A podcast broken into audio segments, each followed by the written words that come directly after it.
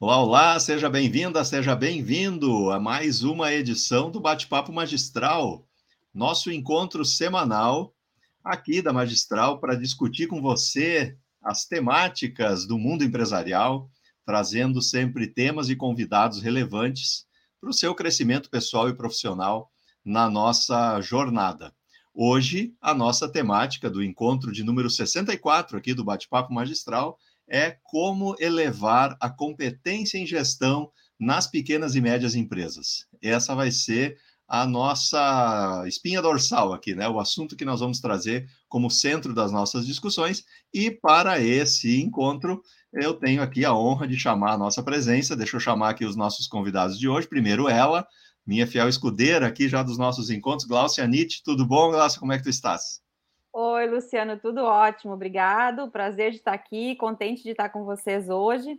Um assunto que eu gosto bastante também, né? Porque a gente atende esse público de pequena e média empresa e sabe das dificuldades aí, dos, dos desafios que eles têm nessa parte de treinamentos e formação. Então, estou bem contente de poder participar hoje para a gente conversar um pouquinho sobre isso.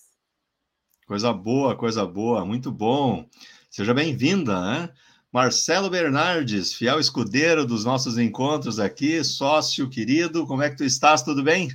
Tudo, tudo tranquilo, Luciano, Glaucia, boa noite, boa noite, pessoal. Uma felicidade estar aqui de novo, né, discutindo temas relevantes, compartilhando conhecimento. E esse tema que é tão importante, né, que é trabalhar com pequenas e médias empresas, o grande desafio de fazer gestão, de trabalhar, de operação, acho que é um tema bem instigante e, e relevante né, para os nossos clientes, para os nossos amigos. Muito bom, muito bom. E ele, Robin Pagano, que já vem aqui na terceira vinda, já pode pedir música, como diz, né, Robin? O Robin, tudo bom contigo, Robin? Seja bem-vindo.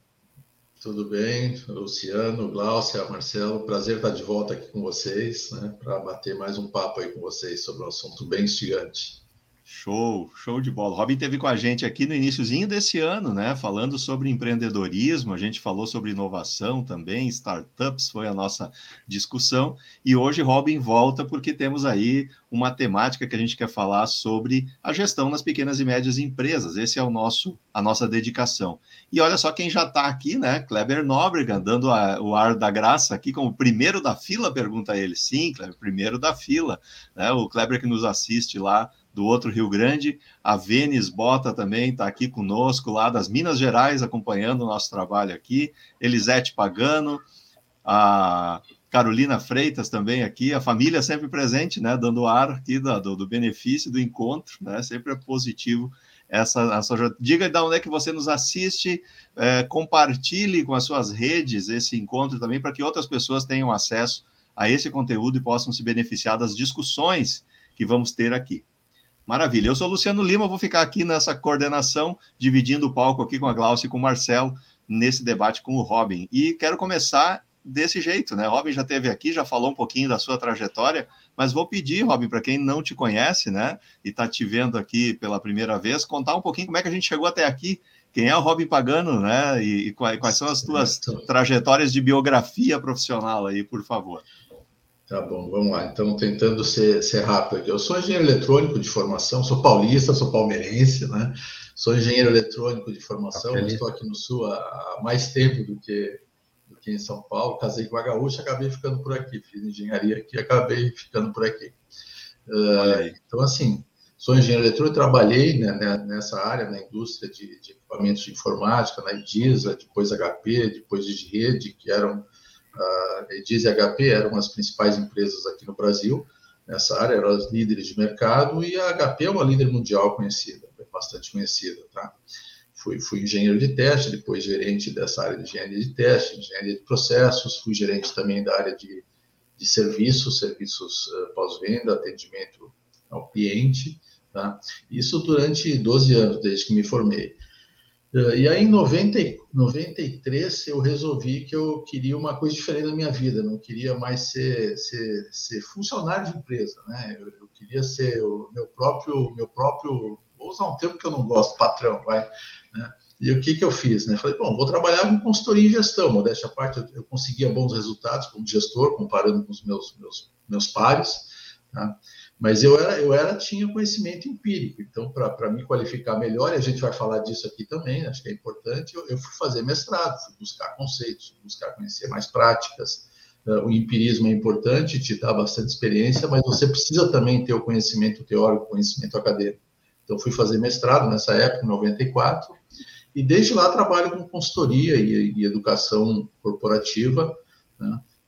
Uh, sem, sem, focar um segmento específico, nos, nos mais diversos segmentos, tá? Uh, indústria, serviços, comércio, agronegócio, órgãos públicos, né?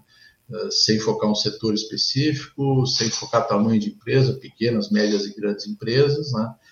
cada um com seus próprios problemas, que a gente procura, procura ajudar a resolver e, e, e, mais recentemente tem uma empresa né, de, de, consultoria nessa área, que é Inteligência. Em 2015, fundei uma spin-off, criei uma spin-off para trabalhar mais especificamente com empreendedorismo de inovação, startups, né, que é um tema que sempre me, me atraiu bastante. Tá? E foi em função disso que a gente teve o primeiro bate-papo né, aqui com, com vocês. Né? E, e, e, agora, no comecinho desse ano, entre o final do ano passado e o comecinho desse ano, criei uma outra empresa junto com outro sócio, o Luciano é um deles, que é a PMA Academy, que é uma, é uma plataforma de educação continuada. A gente fala dela mais depois, se tiver oportunidade. É isso, basicamente isso. Assim eu cheguei até aqui. Olha aí, olha aí. Essa é a ideia, essa é a ideia. Né? E, e, e, é por isso que trouxemos o Robin, né, pessoal? Porque a, essa trajetória e essa versatilidade que Robin tem, e também das redes com as quais ele se relaciona, permitem que a gente é, consiga hoje dedicar esse tempo aqui para fazer esse, essa, essa conversa, né? E, e Gláucia, o que que, como é que a gente abre esse assunto aí? Deixa eu já passar para a Gláucia aqui abrir os trabalhos aí desse encontro de hoje. É, talvez eu, eu acho que para a gente começar, a gente podia talvez falar um pouquinho sobre o que representam as pequenas e médias empresas para o nosso país, né? Eu, na minha jornada, assim, eu, eu, tive a oportunidade de trabalhar desde empresas pequenas, familiares, e até fui parar numa multinacional, né? Então, eu fiz toda a jornada. E é um mundo diferente, é completamente diferente, né? Não que todas as empresas grandes sejam organizadas, enfim, mas quando você tem um erro numa empresa grande, ou quando alguém não cumpre com alguma coisa numa empresa grande, você tem muito mais margem para cuidar e arrumar, digamos isso, do que uma empresa pequena. Então, quando a gente falha na empresa pequena, é, o impacto disso é muito maior. Mas o nosso país é formado, na sua maioria, de empresas pequenas, né? E são essas empresas que carregam a maior parte dos empregos.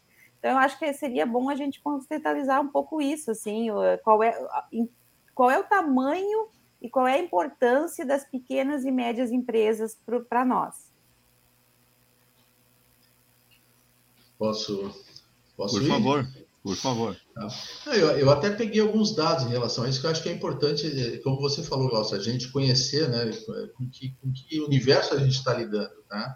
E são dados recentes, são dados de 2021, embora dependendo da fonte que você pegue, varia um pouquinho, mas não uhum. foge muito do, uhum. do, dos números, tá?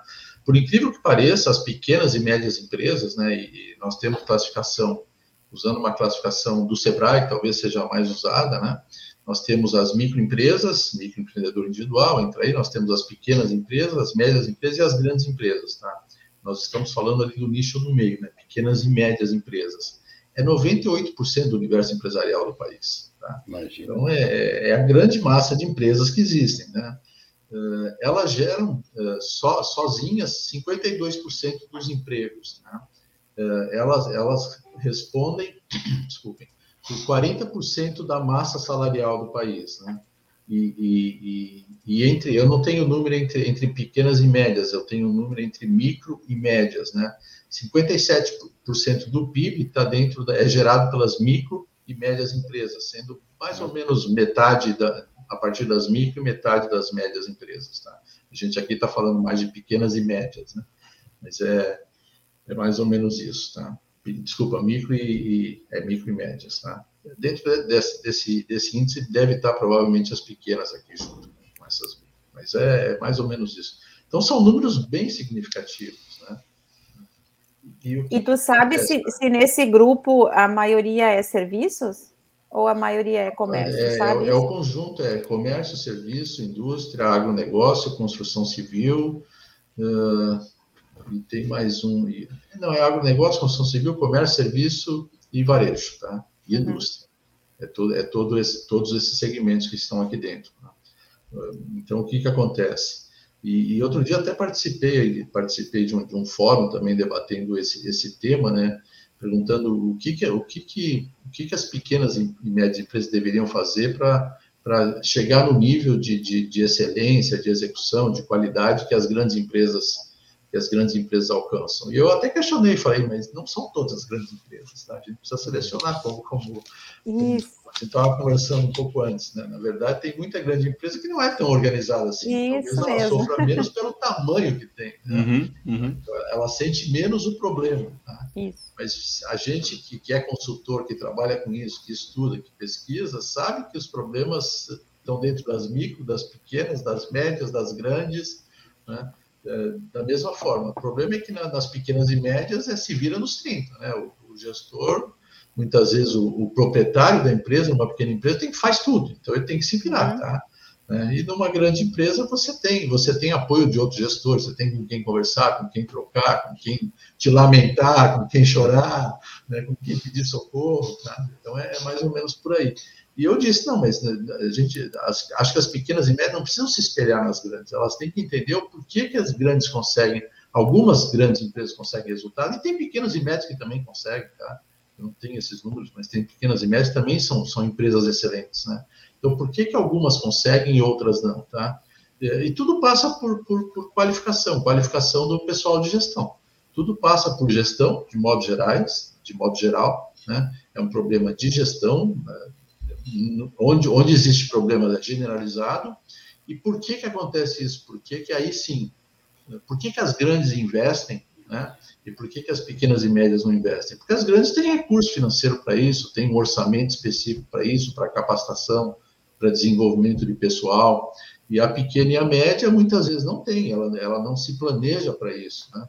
Ela nem tem, às vezes, sobra de caixa, não consegue reservar ah, alguma, alguma coisa do seu resultado financeiro para fazer esse desenvolvimento, tá? E às vezes não faz, não é porque não tem o recurso, é porque acha que ah, isso não é para mim, isso é para grande empresa, é. Né, para o uhum. meu porte de empresa. Sim. Não é porque ela não tem capacidade financeira, né, é porque acha que não é para ela, mas é.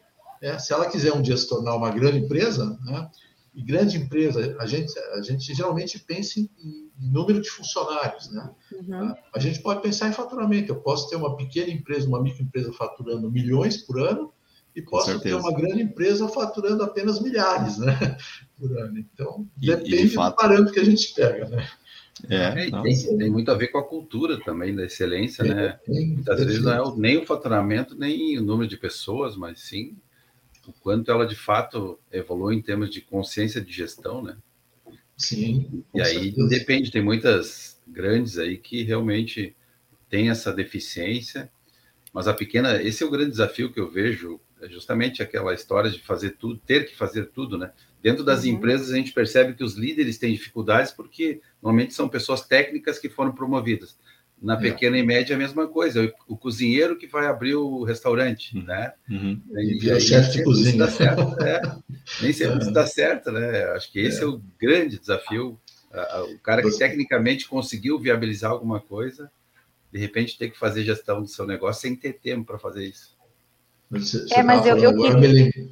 Fala, fala, Desculpa, não, não, eu só queria reiterar aquilo que tu falou, porque foi, foi a introdução que eu fiz, foi nesse sentido. Quando a gente está numa empresa pequena, a gente acredita que quando a gente for para uma grande, tudo vai dar certo. E que lá tudo funciona direitinho, porque tem procedimentos, porque tem controles, né?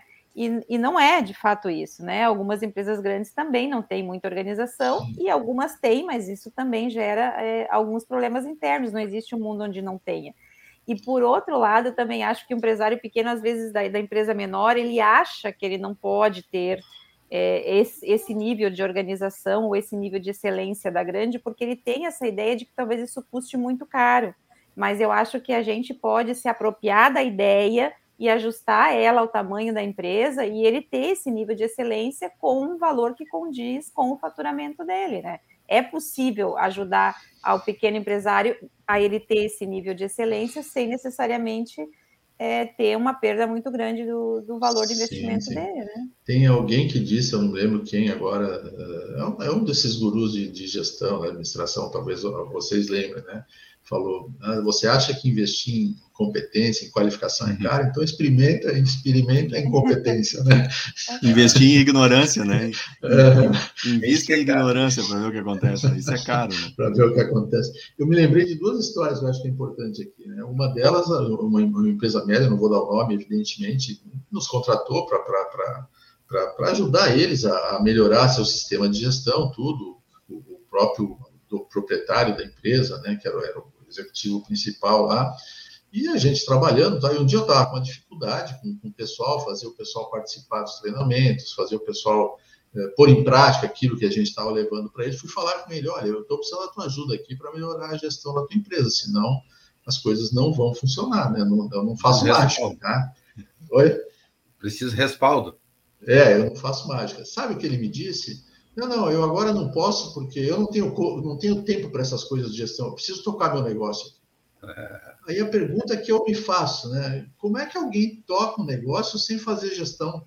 Né? Como é que alguém leva um negócio para frente sem fazer gestão? Tá? Quer dizer, é, é, complicado, né? É um pensamento. Uh, isso não é para mim, isso é para os meus gerentes, né? para os meus gestores. Não, é para você também, meu querido. Né? É para o executivo também. Começa por ele, começa pelo exemplo. Né? às vezes ele tem que pegar pela mãozinha lá e mostrar, oh, é assim que se faz, né? É isso que a gente precisa fazer aqui, tá? Então, é, essa é uma história.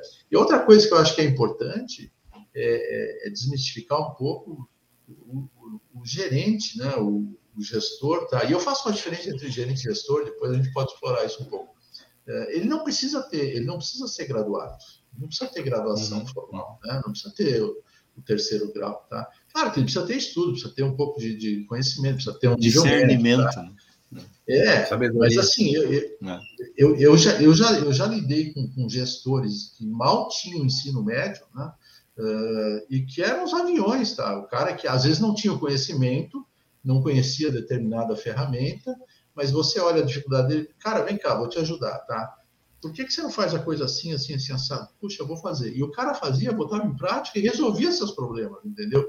Por outro lado, você pega um cara que às vezes é formado, que tem graduação, que tem pós-graduação, e ele olha para você, ah, não vem me ensinar essas coisas, porque isso eu já sei, mas ele não faz, não põe em prática, entendeu?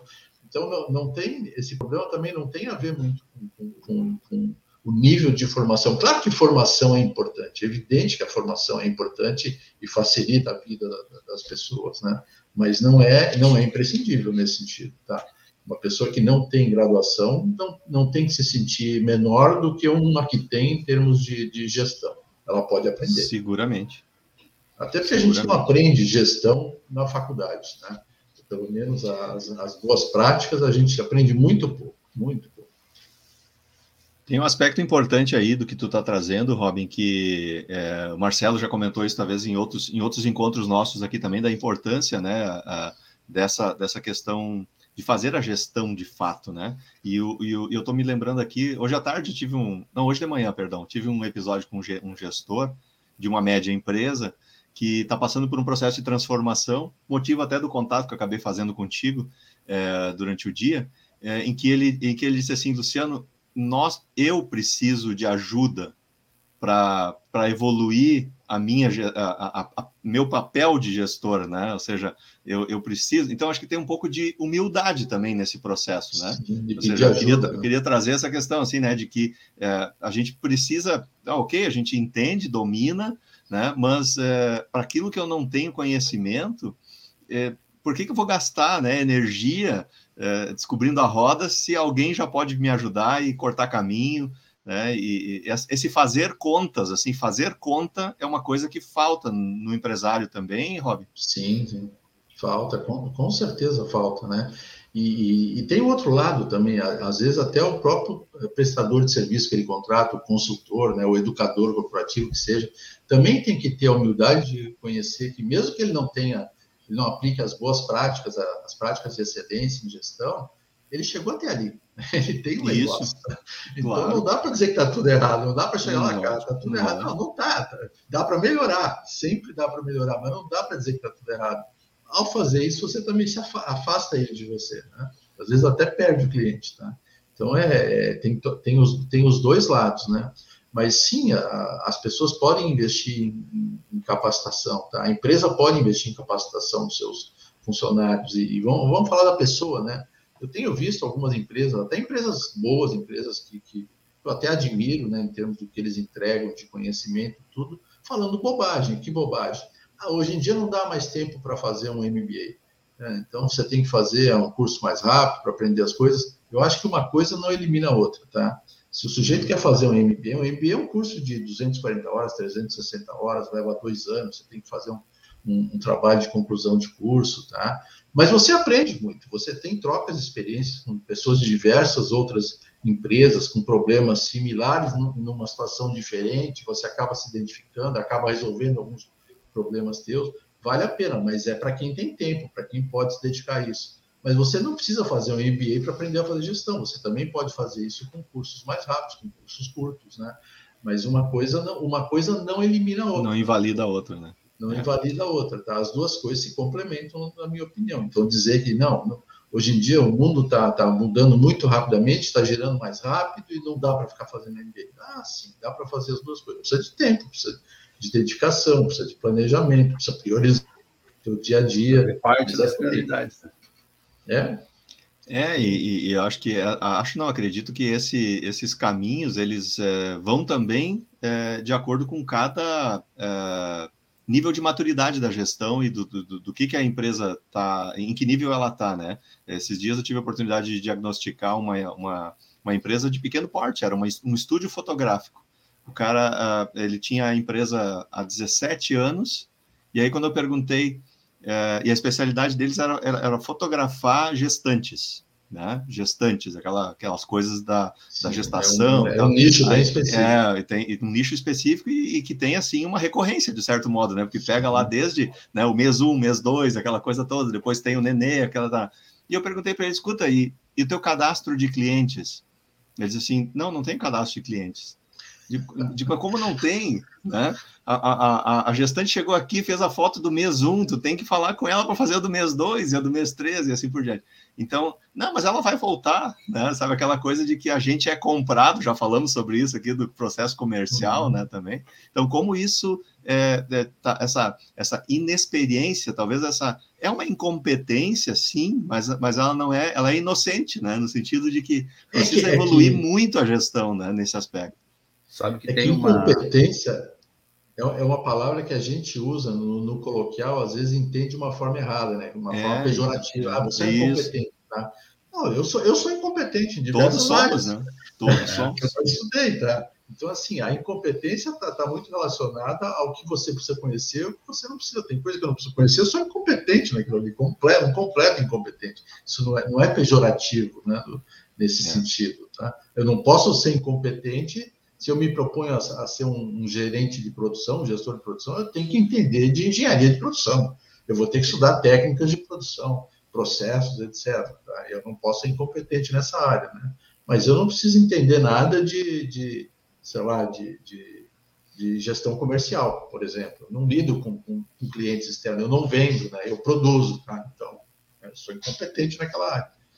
Sabe que tem um diagnóstico bem interessante ainda no nascimento das empresas, é, um trabalho que eu fiz há um tempo atrás, com base nas informações do Sebrae, que é bem interessante em relação ao que a gente está falando. Normalmente, as pequenas e médias empresas, elas, as pequenas, né, elas são criadas por dois motivos. Ou porque eu não tinha outra opção, fiquei desempregado, né, trabalhei a vida inteira, e é o que tem acontecido muito, ou porque eu tinha uma convicção de abrir um negócio e nas duas situações fez uma estatística, o índice de mortalidade, de mortalidade daquela que não tinha opção é muito maior do que aquele que tinha convicção. Ou seja, o cara planejou abrir um negócio, ele se preparou para abrir um negócio, ele estudou, e aí a chance dele ter sucesso é muito maior. E no outro caso, tem muita gente que está no mercado lá tentando aprender a ser dono de empresa, e por isso que a gente acaba se deparando. Claro que dá para. É isso que eu queria te trazer, né? Eu acho que dá uhum. para corrigir mesmo assim, né? Nós temos muita situação assim de pessoas que não tinham outra opção e acabaram virando empresários sem ter muitas vezes o básico de, de, de conhecimento para fazer gestão, né? Eu, eu, trabalhei com uma empresa da área de construção civil há um tempo atrás que o, o, proprietário, o fundador, tá? Ele, ele não se deu conta do porquê que ele fundou a empresa. Eu disse para ele, conversando com ele um dia, eu falei, você por que, que você fundou a empresa? O que, o que acontecia? Ele era vendedor, ele era um excelente vendedor, tá? De uma empresa que trabalhava, era com, com pré-moldados, né? Indústria de pré-moldados, tá? E ele prometia, uh, segundo os prazos que informavam ele na produção, e a empresa não entregava e aquilo foi incomodando ele, né? Porque era a palavra dele, né? Embora ele trabalhasse para a empresa, mas era a palavra dele na frente do cliente, tá? Então ele prometia um prazo de entrega, segundo a informação que davam para ele, a empresa não entregava. Até que um dia ele resolveu, não, eu vou, eu vou, eu vou passar a produzir os pré-moldados, aí contratou gente, né?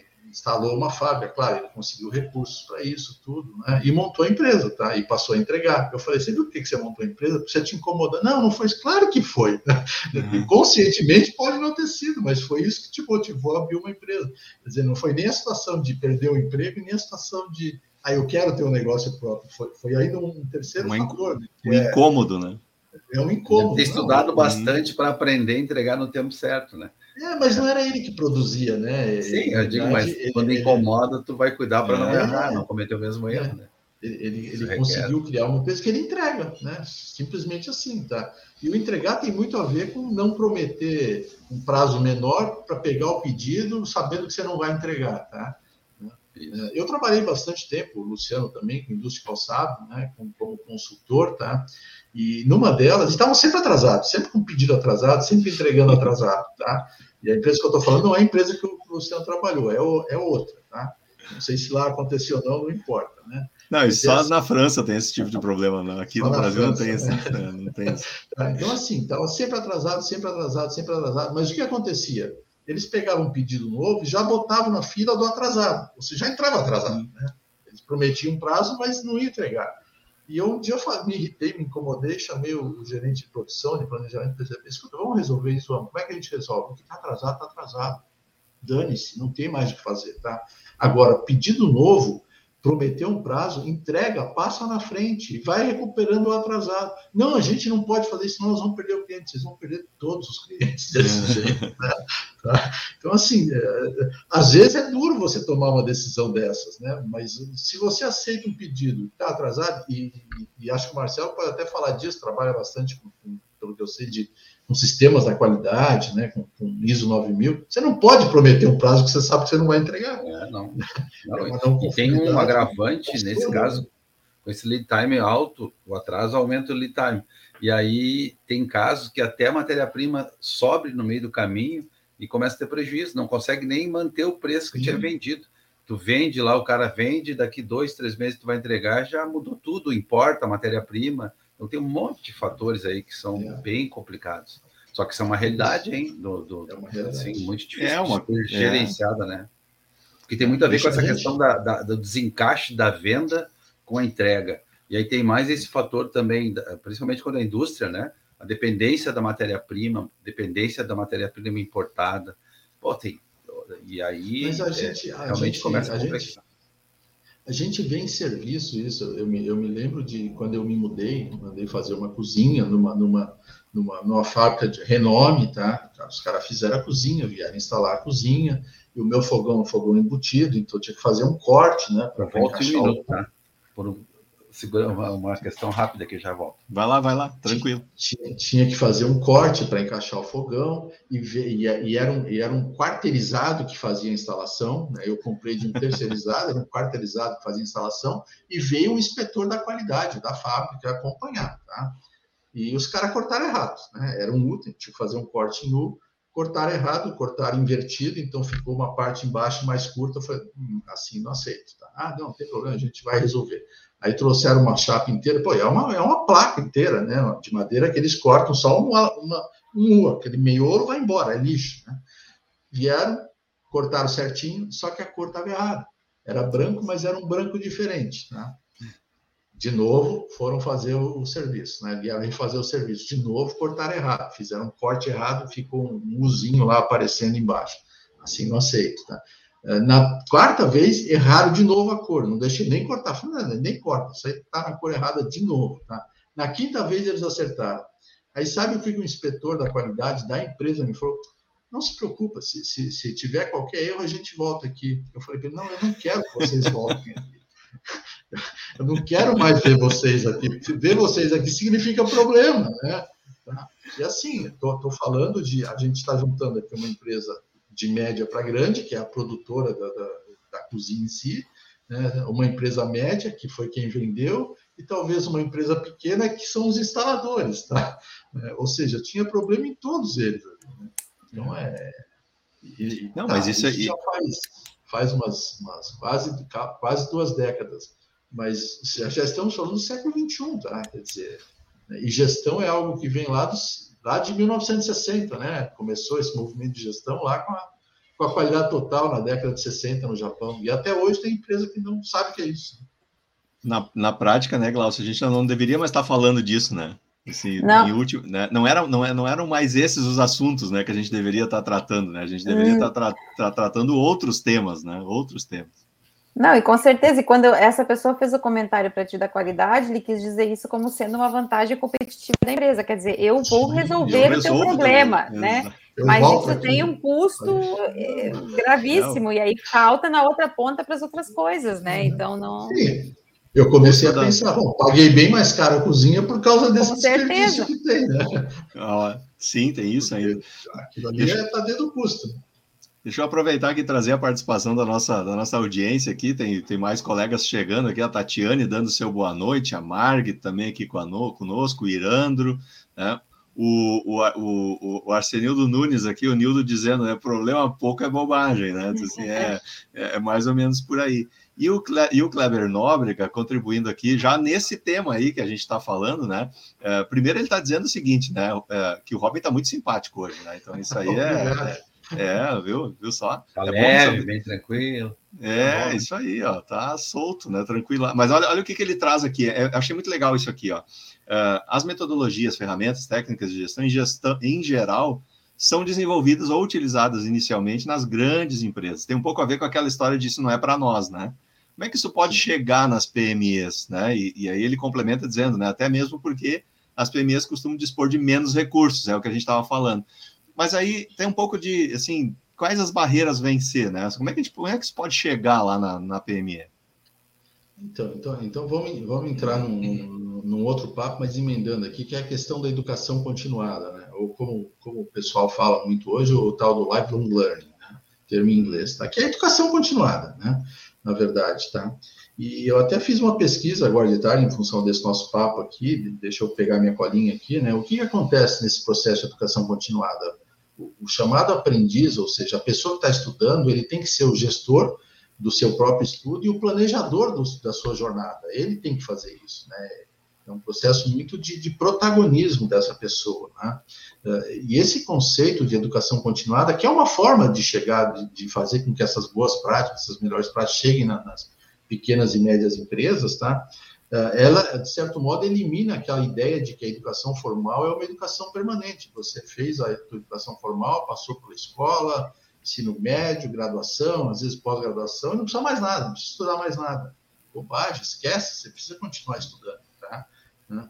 E, ela precisa ser o quê? Ela precisa ser flexível, precisa ser diversificada, eh, precisa estar disponível, ou seja, você tem que acessar esse conhecimento que você precisa adquirir ou te aprofundar né, ou complementar o conhecimento que você já tem eh, em qualquer, a qualquer tempo, de qualquer lugar.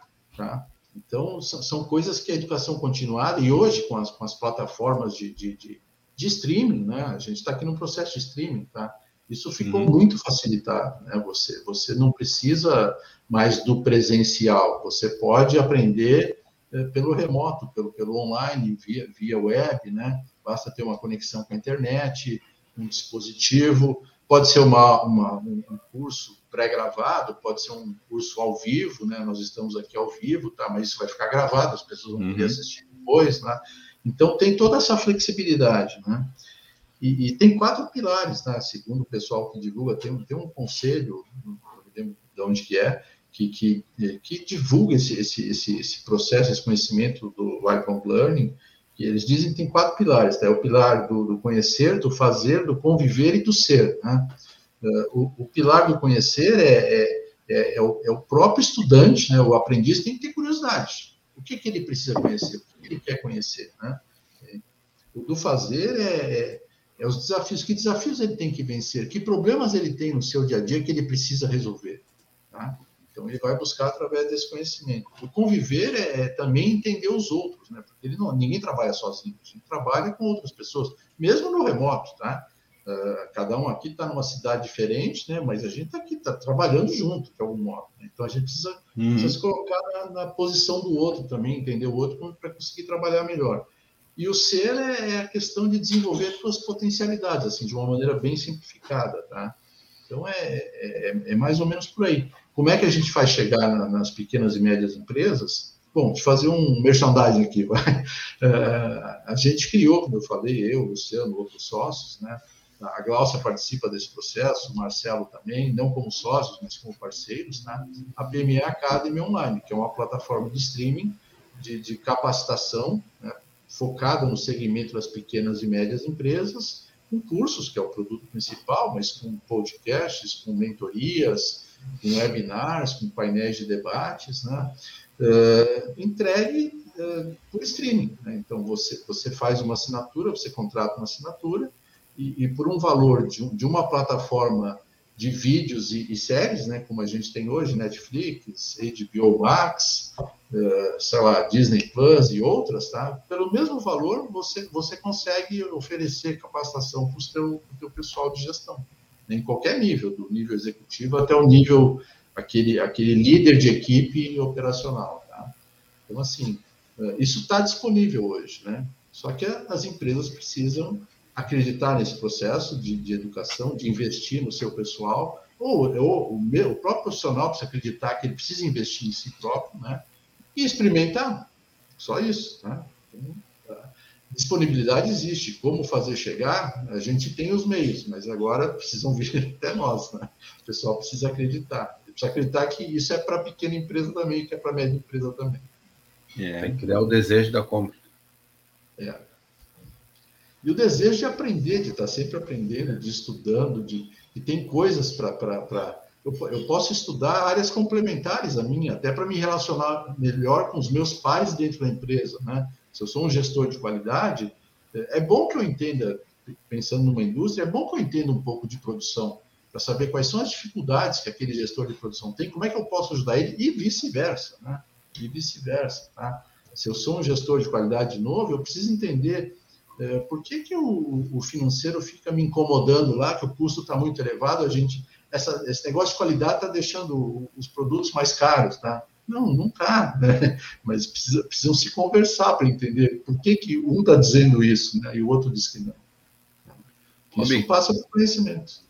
Sabe que, é, até a propósito, em relação a, aos, aos, tipos né, de capacitação, uh, e a gente fala muito de, de ferramentas, de, de, ferramentas de gestão, de instrumentos, mas a gente tem, eu tenho percebido, eu queria que, que tu falasse um pouco sobre isso também, uh, que no, na, na minha trajetória, durante muitos anos, depois que a gente vai pegando a experiência, vai passando por várias vivências, a gente se dá conta que se não mudar a pessoa, dificilmente tu consegue resultado. Pode ter a melhor, a melhor metodologia, pode ter a melhor sistemática, mas se aquelas pessoas que estiverem lá puxando o processo não mudarem alguns conceitos, né, algum jeito de, de fazer as coisas, de pensar nas coisas, dificilmente tu vai ter sucesso. Tu até muitas vezes acaba tendo uma pessoa concorrendo contigo, né? Tem uns que te contratam e ficam pagando para ver e concorrem, te fazem uma gestão paralela com o consultor que ele contratou. Isso é comum. Uhum.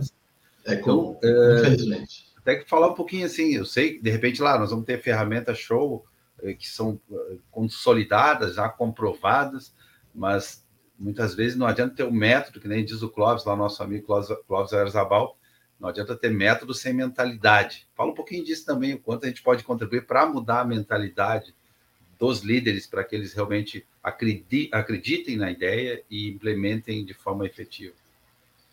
É, eu, eu, eu acho assim, eu tenho para mim assim, a gente não muda ninguém, tá? O que a gente consegue fazer é passar conhecimento para as pessoas, tá? Tem pessoas que absorvem o conhecimento, que entendem, que refletem e mudam, né? Tem outras que não mudam, tá? Ah, eu, eu, eu, tenho para mim, quando, quando eu trabalho com consultoria, mesmo com educação, se a pessoa não quiser aprender, não vai aprender. Se ela não quiser mudar, ela não vai mudar. Às vezes até te, é o que você falou, te contrata, é aquele gestor. Não, não tenho tempo, aquele, aquele executivo, né, o proprietário, eu não tenho tempo para essas coisas de gestão. Né? Como assim, meu querido? Você me contratou para te ajudar nisso e você não tem tempo? Eu não tenho autoridade para fazer a coisa acontecer. Uhum. É, é, ele tem autoridade, eu não tenho autoridade, mas eu digo assim, ó, sempre eh, tem três tipos de pessoas em qualquer lugar, tá? e em qualquer segmento, em qualquer setor. Tem aquelas que querem, que querem mudar, que querem ajuda, que querem aprender alguma coisa nova, que, que recebem bem um, um, consultor, um ser externo, né? E, e acreditam, olha, vou aprender alguma coisa com esse cara, ele vai me ajudar, né? Tem aqueles que ficam em cima do muro, ficam olhando, não vêm junto no primeiro momento, mas também não fica muito longe. Ele quer saber se esse negócio der certo, eu vou junto. Se não der, eu não vou me, não vou me envolver. E tem aquele que é o resistente, né? Que, que aposta, aposta na, na, falha, aposta no erro, aposta no fracasso, né? É uma palavra que eu nem gosto, mas é, assim, não vai dar certo assim. Eu já vi isso aqui, acontecer aqui dentro e não vai dar certo, tá? Uh, e às vezes o erro que, que, que, alguns educadores e consultores cometem, penso eu, é querer investir nos que são contrários, tá? É, é gastar um esforço danado naquele que não vai mudar. Esquece esse cara, né? esse aqui não adianta que você não vai, ele vai mudar se ele decidir mudar, você não vai mudar ele, a empresa pode mudar ele. Né? Eu sempre digo, ou o cara muda ou ele se muda. Aí a opção é dele, ele vai escolher o que ele quer, né?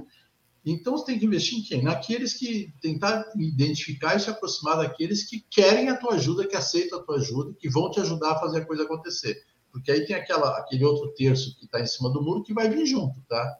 E os que não querem, é, é o que eu acabei de falar, ou eles mudam ou eles se mudam. Né? Aí eu, Ficam é evidenciados negativamente, né? É, é, é uma opção da empresa, né? O, acho que era o, o da GE, como é que é o nome dele? O, Jack Welch? Jack Welch. Jack Welch dizia sobre essa. E isso tem muito a ver com cultura, né? Que você citou antes, Marcelo, com valores, né? Uh, tem aqueles, aquelas pessoas que, que têm os valores da empresa e dão resultados, não preciso me preocupar com elas, né? Alguma coisa assim ele disse. Tem que reconhecer, né? pessoas, né? 20% reconhece, né?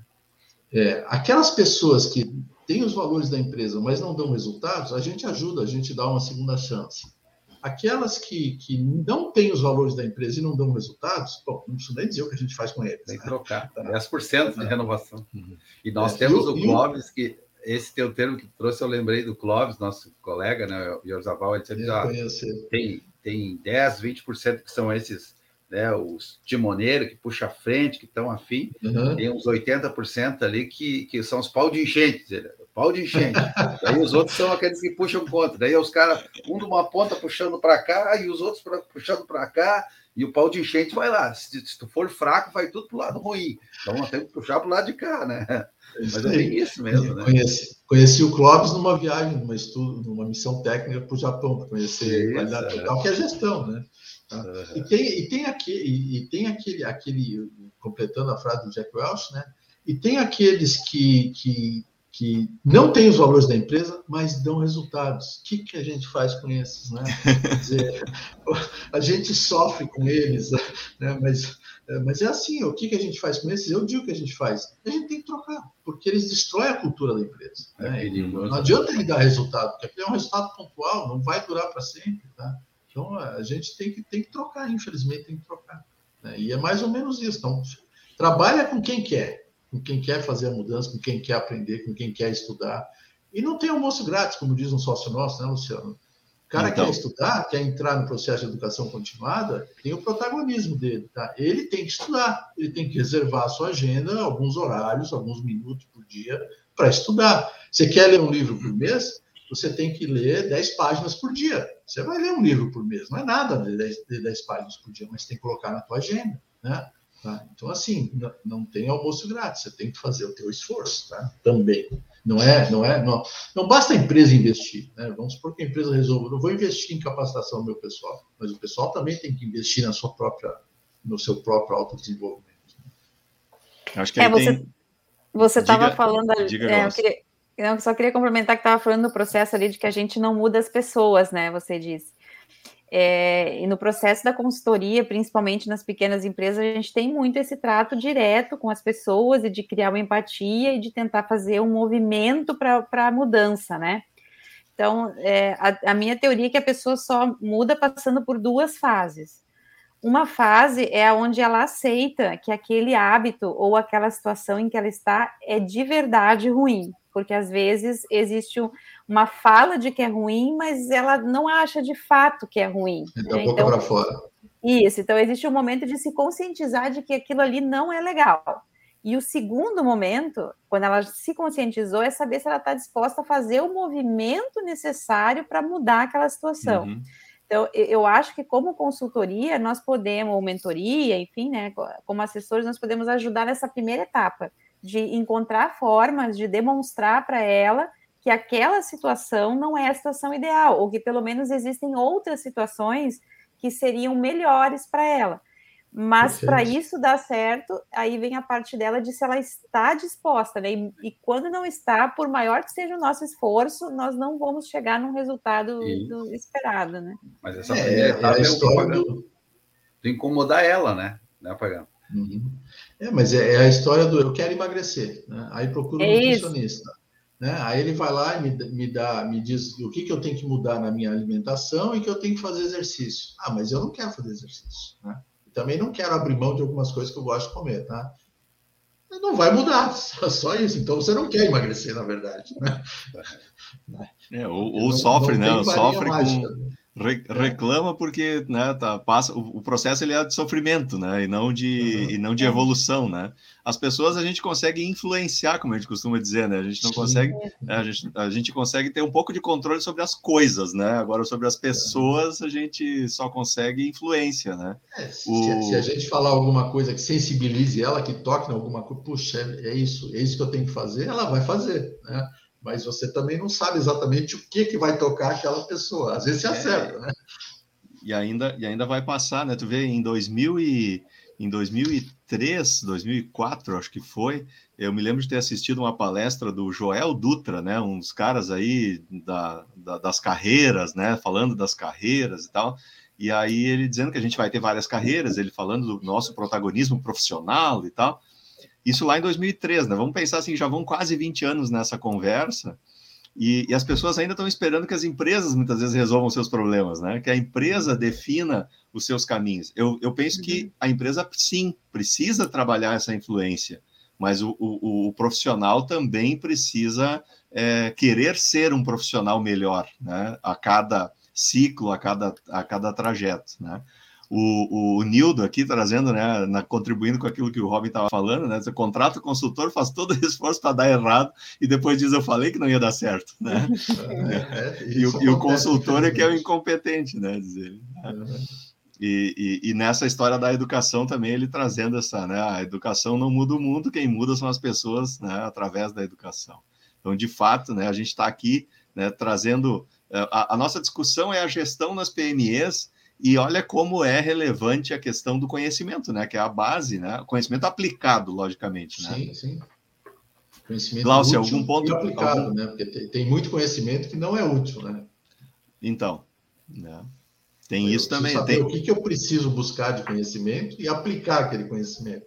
Eu escutei semana passada uma só para fazer um, um, um, aplico aí no, nessa questão, né? O, a pessoa falou assim: quando a gente fica é, sem aplicar o conhecimento, o cérebro vai ficando gordo, né? Ou seja, eu busco, eu busco um monte de coisa, né? Engordo o cérebro e não põe nada em prática, né? Então aí o cérebro fica gordo e nada avança. a musculatura e não consegue te mexer depois, porque tá.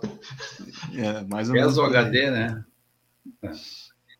Cláudia, desculpe.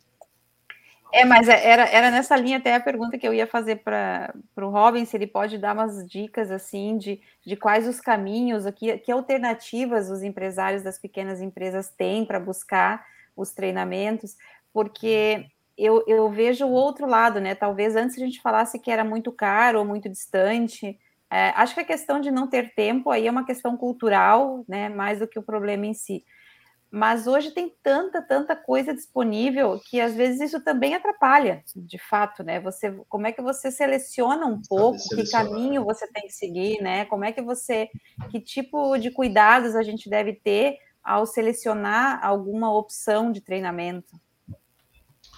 É, assim, hoje, em termos de meios, até já falei um pouquinho lá nisso, mas a, a, a pandemia acelerou isso. Hoje está muito facilitado esse processo de, de de você conseguir estudar remotamente, tá? De onde você estiver, né? Com o smartphone na mão você estuda, se quiser, tá? Então, isso, isso ficou muito facilitado. Né? Tem diversas plataformas. Né? E, e, existem plataformas e existem marketplaces. Né? Então, qual é a diferença? Tá? Num marketplace, você compra o, um conteúdo específico, você compra um curso, ou dois, ou três, ou dez, não importa, mas você compra curso a curso, tá? compra unitariamente. Ah, às vezes até com limitação de tempo para você. Olha, você tem três meses para fazer o curso. Se não fizer, você perde o acesso. Tá? Ah, então, existem diversos marketplaces. Tá? E vou falar, vou, vou, falar de novo, se me permitem, da, da PMA Academy, tá? Sim, eu ia até te pedir para tu falar um pouquinho, assim, do que que... É, porque tem uma questão, só para contribuir com isso que a Glaucia está falando, né? Tem muito assunto, então tem uma coisa que é a curadoria também, né? Assim, né, isso, né? De, é onde é que eu, uhum. que eu posso... Ah, mas peraí, mas eu posso ir lá no YouTube, lá e tem um monte de coisa, né? Tem coisa Sim, grátis, mas, né? É, e são mesmo. Uhum. Se você dedicar um pouco de tempo, você vai encontrar muito conteúdo bom. E tem né? muito, muito lixo, né? É. E, mas tem assim essa coisa da curadoria, né? Assim, de, de como é que eu como é que eu encontro um conteúdo de qualidade, né? Como é que trabalha isso também? Eu penso que a PME tem um pouco disso também. A PME Academy tem um pouco desse processo tem, também de, de concentrar isso, né? É. Então, os marketplaces, até onde eu sei, uh, não são todos, tá? Mas mas o próprio, o próprio LinkedIn tem lá um LinkedIn uh, Learning, né, que é uma plataforma onde você compra cursos. Eu não lembro se você compra ou se é por assinatura, mas são cursos em inglês, nem, nem sempre você tem a tradução. Tá? Eles, eu sei que eles fazem uma curadoria. As, os marketplaces, até onde eu sei, eles não fazem uma curadoria. Eu, eu resolvo fazer um curso, né? Ah, eu gosto de cozinhar, gosto de fazer risoto, vamos botar uma receita lá, fazer um curso de como fazer risoto. Aí vou lá e coloco na plataforma. Ninguém faz curadoria disso. Se eu estou fazendo a coisa certa ou não, se eu estou fazendo bem feito ou não, ninguém olha isso, tá? Uh, claro que na medida que as pessoas vão, vão, comprando esses cursos e vão avaliando, a avaliação acaba de certo modo, Sendo fazendo esse papel de uhum. curadoria. Né? Você consegue olhar quantas estrelinhas tem, né? se ele é bem avaliado, quantas pessoas assistiram, tá? Mas não é um processo de curadoria formal. Né? Na PMA Academy, eh, nós não somos um marketplace, nós não vendemos curso, nós criamos uma plataforma de streaming de, de, de capacitação, de conteúdo digital para capacitação. Tá? Então, é, é por assinatura. Né? E quem tem acesso, quem tem assinatura, acessa todo o conteúdo quando quiser, de onde quiser, pelo tempo que quiser, ou seja, enquanto for assinante. Enquanto for usuário, assinante da plataforma, ele tem acesso a todo o conteúdo e sempre com, com novidades. E, e, nós, né, que criamos a empresa, a gente faz uma curadoria, a gente seleciona quem é que vai, quem é que tem conhecimento, quem é que tem competência, quem é que tem experiência para colocar um conhecimento, para gerar um conteúdo e colocar na plataforma, tá? nesse processo de curadoria, a gente, a gente avalia como é que é a pessoa na frente de uma câmera apresentando o hum, hum. curso, qual é o conteúdo que ela está trazendo, se ela de fato tem conhecimento naquela, naquela área, tá? Então, a gente está tá tomando esse cuidado de fazer esse processo de curadoria, né? E, e o acesso é, é, é, é bem facilitado, é, é, de onde você quiser, tá? E por um valor que não tem igual, é igual uma plataforma de, de streaming de vídeos e séries, né? Então, hum. a, a, gente até costuma dizer, né, Luciano, que a gente é a Netflix, ou vai ser a Netflix da educação continuada, tá? Isso. Esse é o nosso, esse é o nosso objetivo, tá? E a gente está buscando, tá buscando parceiro. A Glaucia já é uma parceira, como eu falei, o, o, o Marcelo. Marcelo, o Marcelo também está chegando. A gente não aí. conversou, mas, mas vai ser, tenho certeza, tá? Então, assim. O... Só um apreciador é, aí para participar. Acho que são, são, são iniciativas muito válidas, né? Uh, diante até do, do momento que a gente está vivendo, que ficou mais, digamos, consolidada essa possibilidade, porque até então, para muitos, isso era muito distante, né? E hoje o pessoal, quase, vamos lá, quase todos tiveram uma experiência de assistir alguma coisa, de participar de uma reunião remota, coisa que antes não nem se pensava. Então, nesse sentido, as, as pessoas tiveram aquele o test drive, né? Então uhum. já facilita um pouco mais. Uh, hoje nós damos aula, damos aula pela, na faculdade daqui de casa, a gente dá curso online daqui de casa. Então tem muitas coisas que é melhor fazer assim, né, do que presencial. Sim. Até pela questão do consegue até atingir um público maior, né? As universidades não estão mais conseguindo voltar só ao presencial. presencial. Os alunos não estão deixando, porque o cara saía daqui para ir na Unicinos, ficava uma hora e meia aqui de Sapiranga, uma hora e meia no trânsito. Hoje tenho o, meus clientes aqui, ó. Eu estou fazendo direito e não vai sair, vai ter o híbrido. Se alguém quiser ir na faculdade, vai. Mas quem quiser ficar, vai ficar. Tu vê que já mudou o conceito, né? Antes da pandemia, eu, eu era convidado, eventualmente, para fazer algum curso na Fevale, por exemplo. Eu estou em Porto Alegre, a Fevale fica em Novo Hamburgo, são 45 quilômetros daqui até lá. Imagina. E volta 90 quilômetros, né? E geralmente é. no horário que a estrada está bem cheia, né? Sim. Então você tem que sair uma hora e meia antes para conseguir chegar no horário lá, tá? Hoje não, hoje eu estou com curso agendados com ele e vou fazer daqui de onde vocês estão vivendo, tá? Remotamente. A gente consegue até atingir um público maior. Né? É, a gente tem. Eu, eu, acho que esse tempo nosso, né, do empresário, custa caro.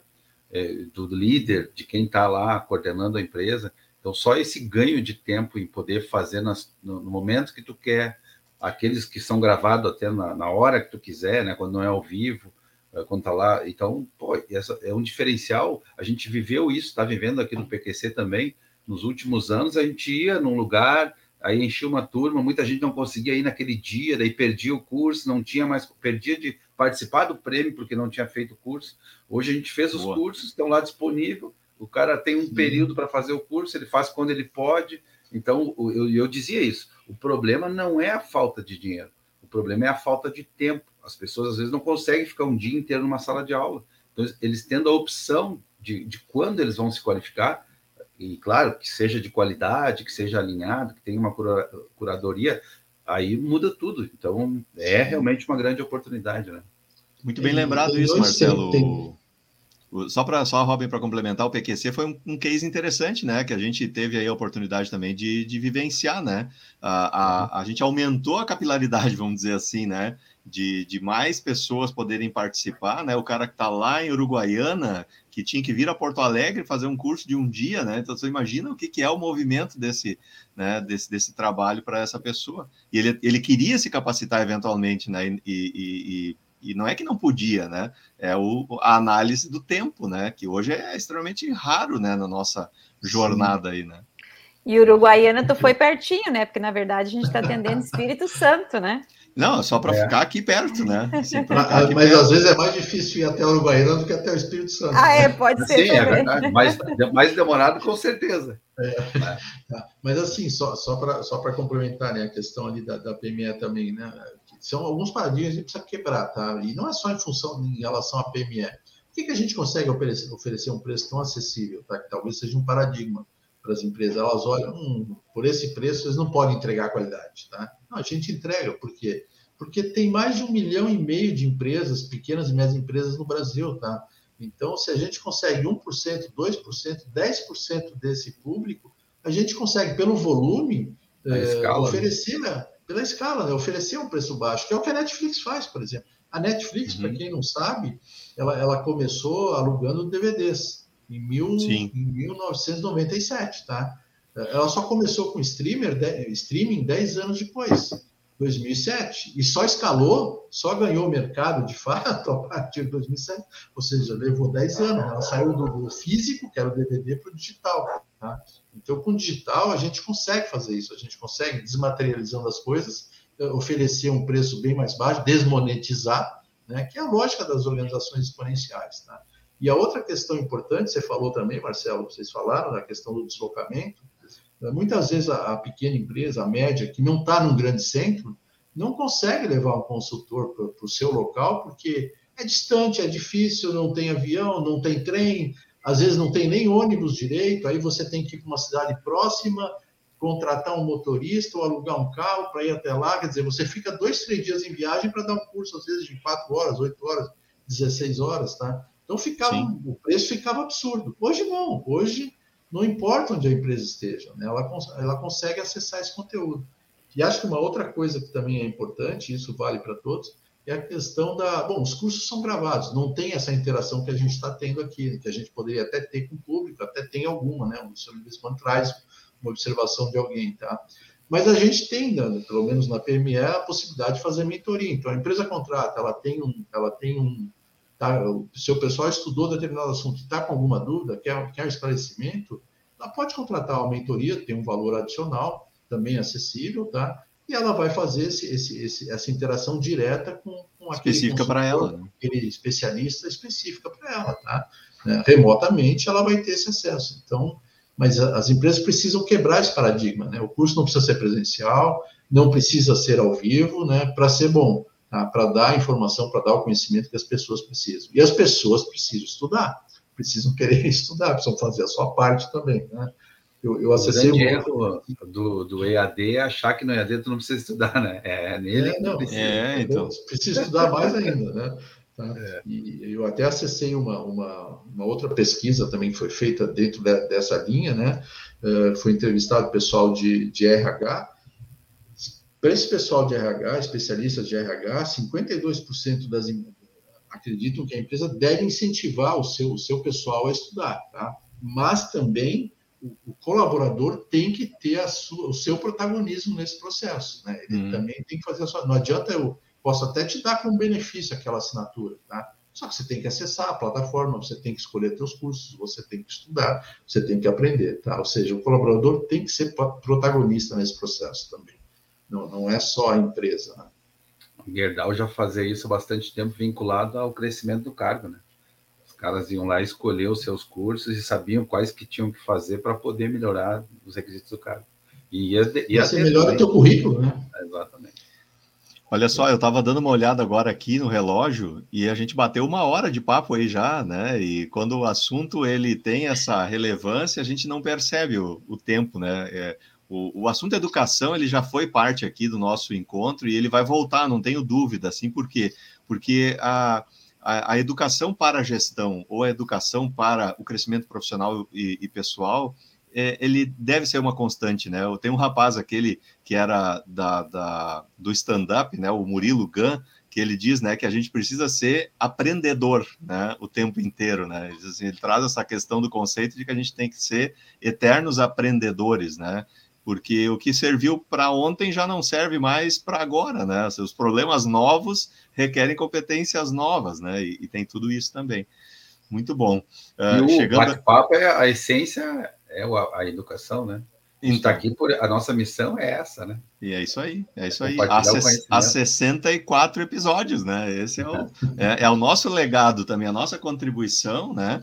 De, de trazer curadoria também, né? Nesse aspecto, né? Ou seja, nós trazemos aqui os temas e convidados que tenham relevância, né? Então, quem nos assiste agora aqui no ao vivo e quem nos vê depois nas gravações, certamente tem referências importantes aí para o seu, seu crescimento pessoal e profissional, não há dúvida nenhuma disso. Solano e, chegando aqui da, também, para dar o seu boa noite. E, dentro da lógica de organizações exponenciais, né, que é, é uma coisa que tá, é bem recente, tá?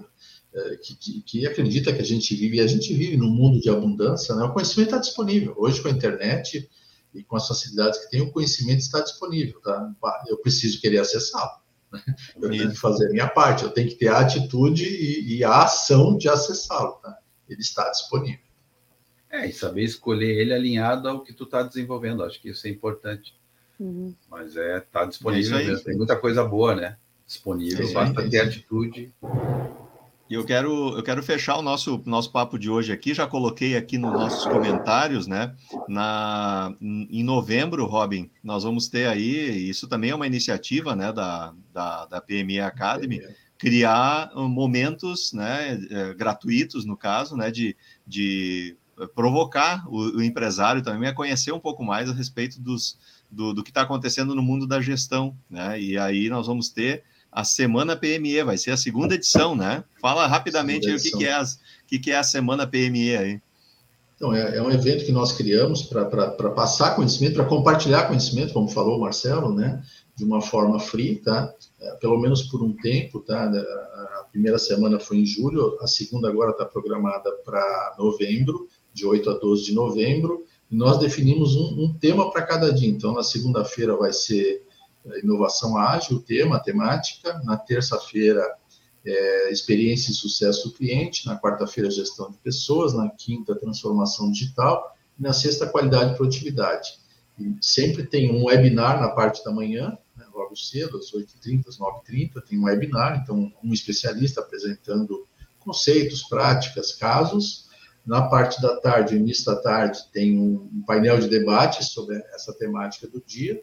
e no início, finalzinho do dia, início da noite, também tem outro painel de debate. Então, são 15, são 15 atividades, né? são mais de, são 15 horas de conteúdo que a gente está entregando durante essa semana, né? ao vivo, né? online, uh, pelo nosso canal no YouTube. Fica gravado, durante um mês vai ficar disponível no nosso canal no YouTube, mas depois só para a plataforma. Então, só vai ter acesso quem tiver acesso à plataforma. Tá?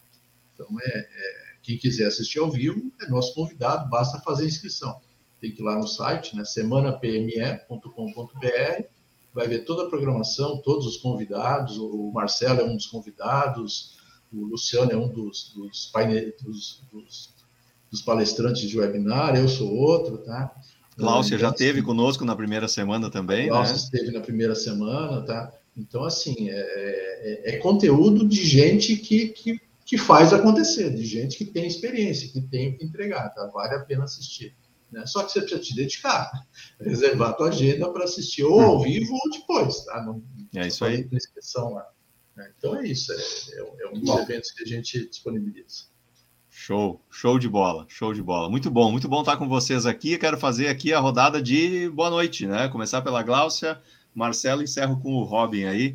Gláucia, muito obrigado, obrigado por ter estado conosco, Robin. Obrigado por todo mundo aí que esteve na audiência, todo mundo que assiste depois. Mais uma vez, um bate-papo bem bacana, bem descontraído. Gostei muito de poder ter participado desse tempo aí com vocês. Maravilha, maravilha. Eu que agradeço mais uma vez aí a parceria do encontro.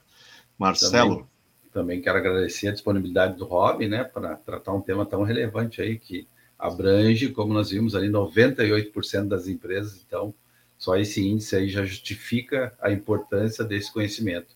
E realmente estava muito agradável, passou muito rápido o tempo aí falando de assuntos que a gente gosta, né?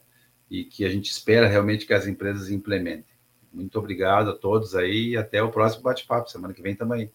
Isso aí, isso aí, muito bom, muito bom. Obrigado, Marcelo, também pela, pelo encontro.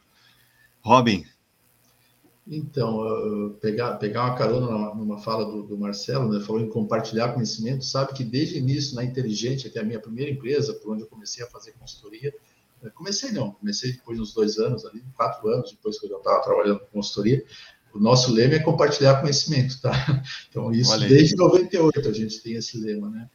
E, e, é o que a gente está fazendo aqui, acho que é importante, né? É, é como você falou, 98% das empresas são pequenas e médias, tá? E a gente precisa ajudar esse país aqui, a, a onde nós vivemos, né? E, e que nós amamos, a, a, ser um país melhor, né? Tá? E a gente pode fazer isso, né? A gente sabe que com gestão a gente consegue fazer isso. Com gestão você consegue resultados, né? Então eu, eu quero agradecer essa oportunidade de estar aqui falando com vocês mais uma vez, né? de, de de trocar essas experiências, esse conhecimento, de dar uh, as nossas opiniões, nossos palpites, aquilo que a gente acredita, tá? Né? E estou muito feliz aqui de estar aqui com vocês, né? Estou sempre disponível, sempre que quiserem bater um papo sobre esse assunto, outros que eu tenho competência, evidentemente, a gente pode conversar. Muito bom, muito bom. Robin, mais uma vez. Agradeço a audiência também, né, que nos acompanhou aí durante essa hora. Show, show. Obrigado em nome da Magistral também aqui pelo, pela generosidade aí da tua participação e do, como eu sempre digo, do teu tempo de vida dedicado, né, essa uma hora aí conosco, é, mas também cumprindo essa missão, né, nossa aí de vir aqui e trazer esse compartilhamento de conhecimento, né, tem, eu não lembro agora quem falou, mas uh, é aquela história de a gente vem para esse mundo para aprender o que não sabe e ensinar o que sabe, né, então que a gente cumpra um pouco dessa missão aí também, é, e consiga de alguma forma transformar. Se a gente tocar uma pessoa aí, já fez efeito, né, no que a gente veio fazer aqui. Então, eu também quero agradecer a audiência que teve conosco, o pessoal que vai nos acessar depois, e esse bate-papo vai para o nosso podcast, né? Terminando aqui o encontro, daqui a pouquinho ele já fica online também no modo é, em áudio, lá no magistral.cc. Procure lá no Spotify ou no Google Podcast ou então no Amazon Music também você encontra essa conversa gravada lá para você escutar quando estiver fazendo alguma outra atividade aí, aproveitar também o seu tempo. Na semana que vem a gente volta para falar mais sobre outros temas relevantes com convidados relevantes. Fiquem bem Cuidem-se. Até a próxima semana. Tchau, tchau. Tchau.